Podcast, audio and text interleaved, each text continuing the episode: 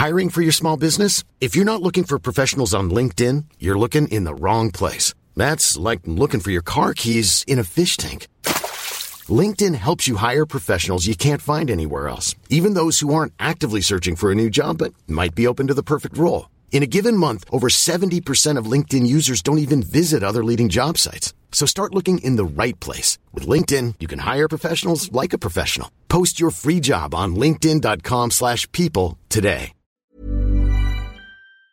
Radio en el Heraldo Radio 98.5. Esta información se está generando en este momento. Tristemente, lamentablemente, otro enfrentamiento en la Tierra Caliente.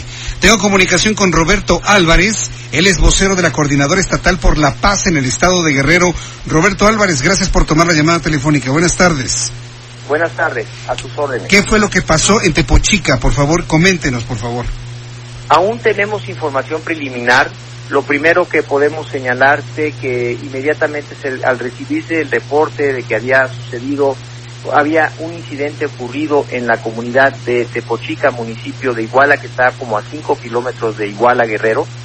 Eh, se trasladaron inmediatamente personal de la, de la Fiscalía General del Estado, así como de la Policía del Estado al lugar de los hechos.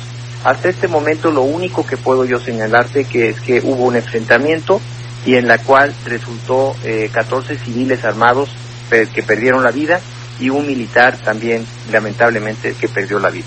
Ahora, las causas de este enfrentamiento es posible visualizarlas porque una revista de publicación semanal insiste que había dado a conocer que Guerreros Unidos habría obligado a transportistas a marchar para sitiar la ciudad de Iguala ante la incursión de la familia michoacana.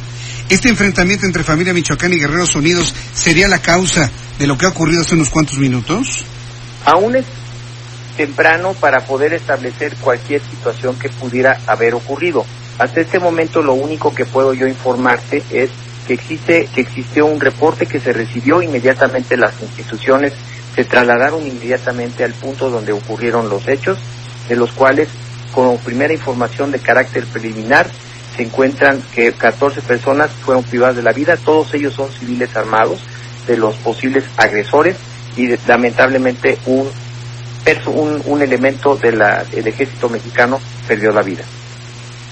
Ahora, ¿este elemento del ejército mexicano estaba adscrito a una zona militar en este lugar o era integrante de algún, eh, de algún convoy de la Guardia Nacional? ¿Qué información se tiene sobre esto?